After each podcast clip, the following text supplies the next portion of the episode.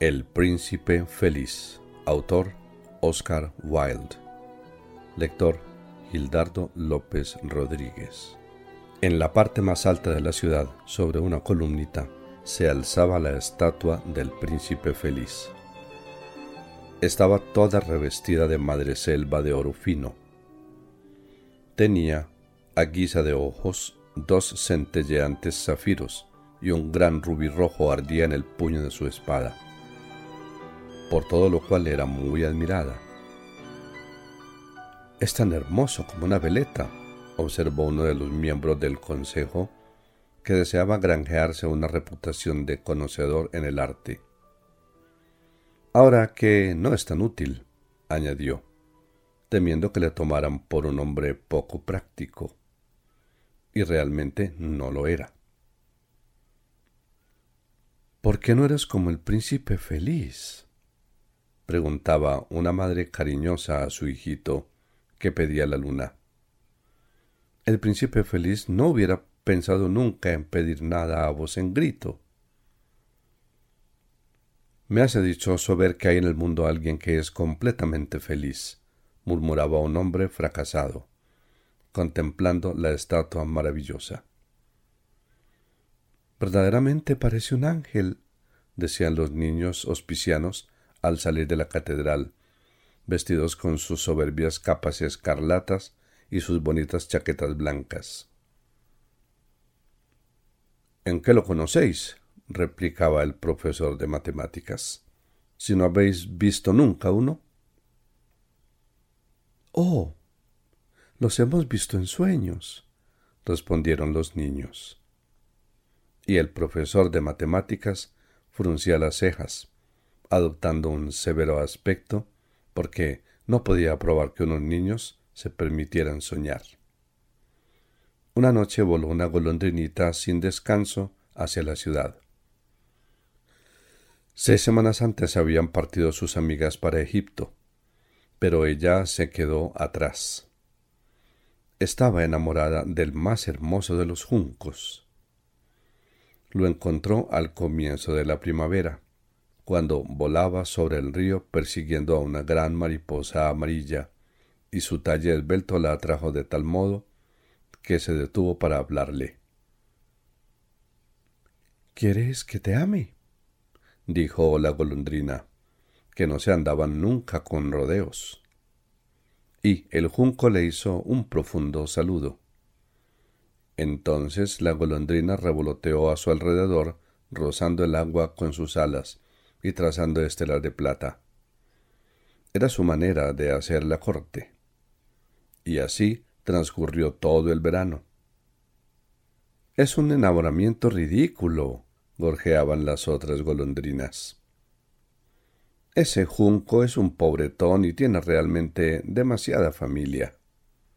Y, en efecto, el río estaba todo cubierto de juncos.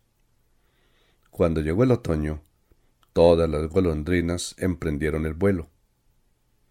Una vez que se fueron sus amigas, sintióse muy sola y empezó a cansarse de su amante. No sabe hablar, decía ella. Y además, temo que sea inconstante porque coquetea sin cesar con la brisa. Y realmente, cuantas veces soplaba la brisa, el junco multiplicaba sus más graciosas reverencias. Veo que es muy casero, murmuraba la golondrina. A mí me gustan los viajes. Por lo tanto, al que me ame, le debe gustar viajar conmigo. ¿Quieres seguirme? preguntó por último la golondrina al junco. Pero el junco movió la cabeza. Estaba demasiado atado a su hogar. Te has burlado de mí, le gritó la golondrina. Me marcho a las pirámides. Adiós y la golondrina se fue. Voló durante todo el día y al caer la noche llegó a la ciudad. ¿Dónde buscaré un abrigo? se dijo. Supongo que la ciudad, habrá hecho preparativos para recibirme. Entonces divisó la estatua sobre la columnita. Voy a cobijarme allí, gritó. El sitio es bonito. Hay mucho aire fresco. Y se dejó caer precisamente entre los pies del príncipe feliz. Tengo una habitación dorada, se dijo quedamente, después de mirar en torno suyo. Y se dispuso a dormir. Pero, al ir a colocar su cabeza bajo el ala, he aquí que le cayó encima una pesada gota de agua. ¡Qué curioso! exclamó. No hay una sola nube en el cielo. Las estrellas están claras y brillantes y sin embargo llueve. El clima del norte de Europa es verdaderamente extraño. Al junco le gustaba la lluvia, pero en él era puro egoísmo. Entonces cayó una nueva gota. ¿Para qué sirve una estatua si no resguarda de la lluvia? dijo la golondrina. Voy a buscar un buen copete de chimenea y se dispuso a volar más lejos. Pero antes de que abriese las alas, cayó una tercera gota. La golondrina miró hacia arriba y vio. Ah, lo que vio. Los ojos del príncipe feliz estaban arrasados de lágrimas que corrían sobre sus mejillas de oro. Su faz era tan bella a la luz de la luna que a la golondrinita sintióse llena de piedad. ¿Quién sois? dijo. Soy el príncipe feliz. Entonces, ¿por qué lloriqueáis de ese modo? preguntó la golondrina. Me habéis empapado casi. Cuando estaba yo vivo y tenía un corazón de hombre, repitió la estatua, no sabía lo que eran las lágrimas, porque vivía en el palacio de la despreocupación, en el que no se permite la entrada al dolor. Durante el día jugaba con mis compañeros en el jardín y por la noche bailaba en el gran salón. Alrededor del jardín se alzaba una muralla altísima, pero nunca me preocupó lo que había detrás de ella, pues todo cuanto me rodeaba era hermosísimo. Mis cortesanos me llamaban el príncipe feliz, y realmente era yo feliz, si es que el placer es la felicidad. Así viví y así morí, y ahora que estoy muerto, me han elevado tanto que puedo ver todas las fealdades y todas las miserias de mi ciudad, y aunque mi corazón sea de plomo, no me queda más recurso que llorar. ¿Cómo? ¿No es de oro de buena ley? pensó la golondrina para sus adentros, pues estaba demasiado bien educada para hacer ninguna observación en voz alta sobre las personas. Allí abajo, continuó la estatua con su voz baja y musical, allí abajo, en una callejuela, hay una pobre vivienda. Una de sus ventanas está abierta y por ella puedo ver a una mujer sentada ante una mesa. Su rostro está enflaquecido y ajado. Tiene las manos hinchadas y enrojecidas, llenas de pinchazos de la aguja, porque es costurera. Borda pasionarias sobre un vestido de raso, que debe lucir en el próximo baile de corte la más bella de las damas de honor de la reina sobre un lecho en el rincón del cuarto. Yace su hijito enfermo. Tiene fiebre y pide naranjas. Su madre no puede darle más que agua del río. Por eso, por eso lloras. Golondrina, golondrinita, ¿no quieres llevarle el rubí del puño de mi espada? Mis pies están sujetos al pedestal y no me puedo mover. Me esperan en Egipto, respondió la golondrina. Mis amigas revolotean de aquí para allá sobre el Nilo y charlan con los grandes lotos. Pronto irán a dormir al sepulcro del gran rey. El mismo rey está allí, en su caja de madera, envuelto en una tela amarilla y embalsamado con sustancias aromáticas. Tiene una cadena de jade verde pálida alrededor del cuello, y sus manos son como unas hojas secas.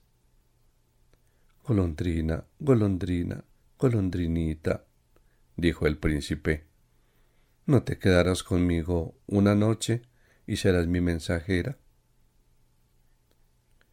Tiene tanta sed el niño y tanta tristeza la madre. No creo que me agraden los niños, contestó la golondrina. El invierno último, cuando vivía yo a orillas del río, dos muchachos mal educados, los hijos del molinero, no paraban un momento en tirarme piedras. Claro es que no me alcanzaban. Nosotras las golondrinas volamos demasiado bien para eso y además yo pertenezco a una familia célebre por su agilidad.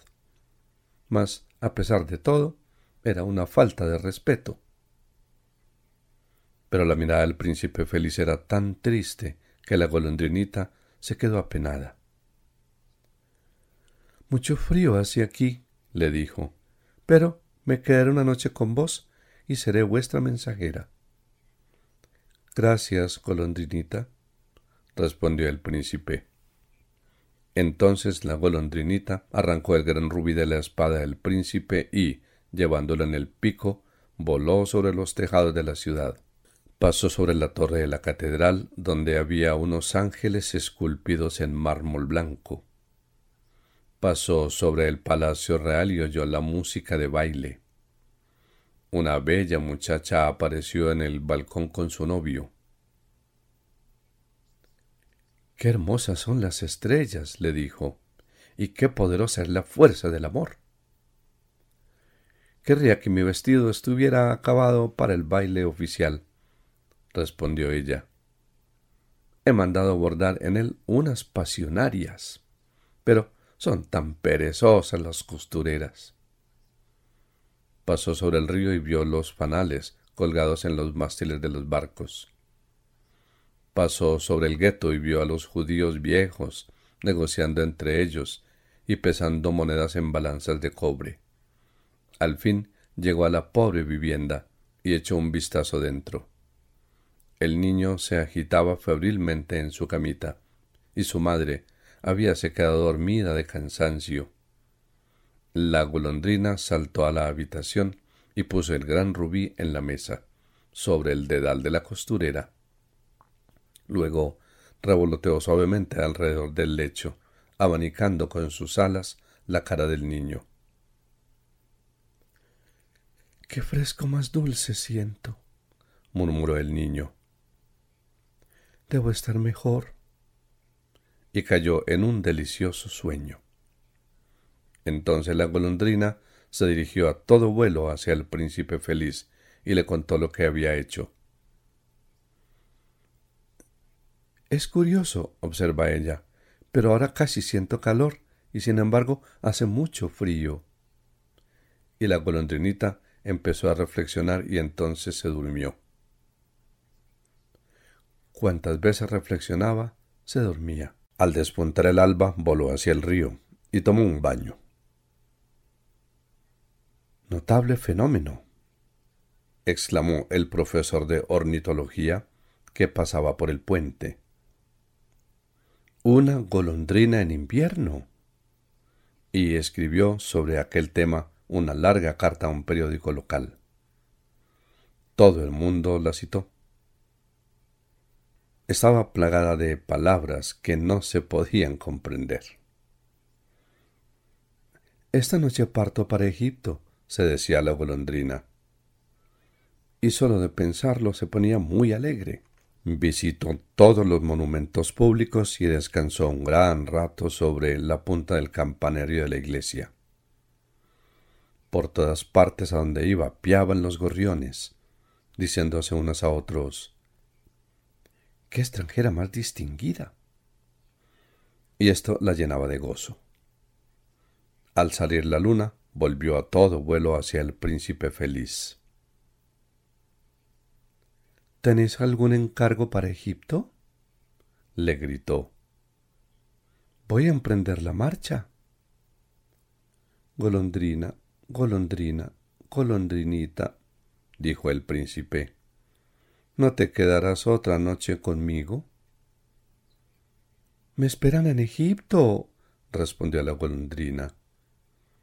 Mañana mis amigas volarán hacia la segunda catarata. Allí el hipopótamo se acuesta entre los juncos y el dios Menón se alza sobre un gran trono de granito. Acecha a las estrellas durante la noche cuando brilla Venus, lanza un grito de alegría y luego calla. A mediodía, los rojizos leones bajan a beber a la orilla del río. Sus ojos son verdes aguamarinas y sus rugidos más atronadores que los rugidos de la catarata.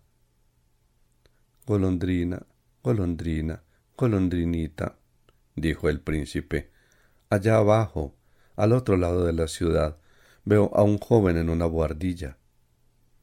Está inclinado sobre una mesa cubierta de papeles, y en un vaso a su lado hay un ramo de violetas marchitas. Su pelo es negro y rizoso, y sus labios rojos como granos de granada. Tiene unos grandes ojos soñadores. Se esfuerza en terminar una obra para el director del teatro, pero siente demasiado frío para escribir más. No hay fuego en ninguno en el aposento y el hambre le ha rendido. Me quedaré otra noche con vos, dijo la golondrina, que tenía realmente buen corazón. ¿Debo llevarle otro rubí? Ay, no tengo más rubíes, dijo el príncipe. Mis ojos es lo único que me queda. Son unos zafiros extraordinarios traídos de la India hace un millar de años. Arranca uno de ellos y llévaselo. Lo venderá un joyero, se comprará alimento y combustible y concluirá su obra. Amado príncipe, dijo la golondrina, no puedo hacer eso. Y se puso a llorar. Golondrina, golondrina, golondrinita, dijo el príncipe, haz lo que te pido. Entonces la golondrina arrancó el ojo del príncipe y voló hacia la buhardilla del estudiante. Era fácil penetrar en ella porque había un agujero en el techo. La golondrina entró por él como una flecha y se encontró en la habitación. El joven tenía la cabeza hundida en sus manos. No oyó el aleteo del pájaro, y cuando levantó la cabeza, vio el hermoso zafiro colocado sobre las violetas marchitas. Empiezo a ser estimado, exclamó. Esto proviene de algún rico admirador. Ahora ya puedo terminar la obra. Y parecía completamente feliz. Al día siguiente la golondrina voló hacia el puerto. Descansó sobre el mástil de un gran navío y contempló a los marineros que sacaban enormes cajas de la cala tirando de unos cabos. Ah, Isa, gritaban a cada caja que llegaba al puente. Me voy a Egipto, les gritó la golondrina. Pero nadie le hizo caso, y al salir la luna volvió hacia el príncipe feliz. He venido para deciros adiós, le dijo. Golondrina, golondrina, golondrinita, exclamó el príncipe. ¿No te quedarás conmigo una noche más? Es invierno, replicó la golondrina, y pronto estará aquí la nieve glacial. En Egipto calienta el sol sobre las palmeras verdes. Los cocodrilos, acostados en el barro, miran perezosamente a los árboles. A orillas del río, mis compañeras construyen nidos en el templo de Balbec. Las palomas rosadas y blancas las siguen con los ojos y se arrullan. Amado príncipe, tengo que dejaros, pero no os olvidaré nunca, y la primavera próxima os traeré de allá dos bellas piedras preciosas con que sustituir las que disteis.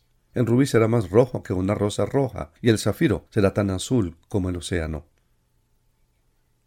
Allá abajo, en la plazoleta, contestó el príncipe feliz, tiene su puesto una niña vendedora de cerillas. Se le han caído las cerillas al arroyo, estropeándose todas. Su padre le pegará si no lleva algún dinero a casa, y está llorando. No tiene ni medias ni zapatos, y lleva la cabecita al descubierto. Arráncame el otro ojo, dáselo, y su padre no le pegará. Pasaré otra noche con vos, dijo la golondrina, pero no puedo arrancaros el ojo, porque entonces os quedarías ciego del todo. Golondrina, golondrina, golondrinita, dijo el príncipe. Haz lo que te mando. Entonces la golondrina volvió de nuevo hacia el príncipe y emprendió el vuelo, llevándoselo. Se posó sobre el hombro de la vendedorcita de cerillas y deslizó la joya en la palma de su mano. ¡Qué bonito pedazo de cristal! exclamó la niña. Y corrió a su casa muy alegre. Entonces la golondrina volvió de nuevo hacia el príncipe. Ahora estáis ciego, por eso me quedaré con vos para siempre. No, golondrinita, dijo el pobre príncipe. Tienes que ir a Egipto. Me quedaré con vos para siempre, dijo la golondrina. Y se durmió entre los pies del príncipe. Al día siguiente se colocó sobre el hombro del príncipe y le refirió lo que había visto en países extraños. Le habló de los ibis rojos que se sitúan en largas filas a orillas del Nilo y pescan a picotazos peces de oro, de la esfinge, que es tan vieja como el mundo, vive en el desierto y lo sabe todo, de los mercaderes que caminan lentamente junto a sus camellos, pasando las cuentas de unos rosarios de ámbar en sus manos, del rey de las montañas de la luna, que es negro como el ébano y que adora un gran bloque de cristal, de la gran serpiente verde que duerme en una palmera y a la cual están encargados de alimentar con pastelitos de miel veinte sacerdotes, y de los pigmeos que navegan por un gran lago sobre anchas hojas aplastadas y están siempre en guerra con las mariposas. Querida golondrinita, dijo el príncipe, me cuentas cosas maravillosas, pero más maravilloso aún es lo que soportan los hombres y las mujeres. No hay misterio más grande que la miseria. Vuela por mi ciudad, golondrinita, y dime lo que veas. Entonces la golondrinita voló por la gran ciudad y vio a los ricos que se festejaban en sus magníficos palacios, mientras los mendigos estaban sentados a sus puertas. Voló por los barrios sombríos y vio las pálidas caras de los niños que se morían de hambre, mirando con apatía las calles negras. Bajo los arcos de un puente estaban acostados dos niñitos, abrazados uno a otro para calentarse. ¡Qué hambre tenemos! decían. No se puede estar tumbado aquí. les gritó un guardia. Y se alejaron bajo la lluvia. Entonces la golondrina reanudó su vuelo y fue a contar al príncipe lo que había visto. Estoy cubierto de oro fino, dijo el príncipe. Despréndelo hoja por hoja y dáselo a mis pobres. Los hombres creen siempre que el oro puede hacerlos felices. Hoja por hoja arrancó la golondrina el oro fino hasta que el príncipe feliz se quedó sin brillo ni belleza. Hoja por hoja lo distribuyó entre los pobres, y las caritas de los niños se tornaron nuevamente sonrosadas y rieron y jugaron por la calle. Ya tenemos pan. gritaban. Entonces llegó la nieve y después de la nieve el hielo. Las calles parecían empedradas de plata, por lo que brillaban y relucían. Largos carámbanos, semejantes a puñales de cristal, pendían de los tejados de las casas. Todo el mundo se cubría de pieles y los niños llevaban gorritos rojos y patinaban sobre el hielo. La pobre golondrina tenía frío, cada vez más frío, pero no quería abandonar al príncipe. Le amaba demasiado para hacerlo. Picoteaba las migas a la puerta del panadero, cuando éste no la veía, e intentaba calentarse batiendo las alas. Pero, al fin, sintió que iba a morir. No tuvo fuerzas más que para volar una vez más sobre el hombro del príncipe. Adiós, amado príncipe, murmuró. Permitid que os bese la mano. Me da mucha alegría que partas por fin para Egipto, golondrina, dijo el príncipe. Has permanecido aquí demasiado tiempo. Pero tienes que besarme en los labios porque te amo. No es a Egipto a donde voy a ir, dijo la golondrina. Voy a ir a la morada de la muerte. La muerte es hermana del sueño, ¿verdad? Y besando al príncipe feliz en los labios, cayó muerta a sus pies. En el mismo instante sonó un extraño crujido en el interior de la estatua, como si se hubiera roto algo. El hecho es que la coraza de plomo se había partido en dos. Realmente hacía un frío terrible. A la mañana siguiente, muy temprano, el alcalde se paseaba por la plazoleta con dos concejales de la ciudad. Al pasar junto al pedestal, levantó sus ojos hacia la estatua. Dios mío. exclamó. Qué andrajoso parece el príncipe feliz. Sí, está verdaderamente andrajoso, dijeron los concejales de la ciudad, que eran siempre de la opinión del alcalde.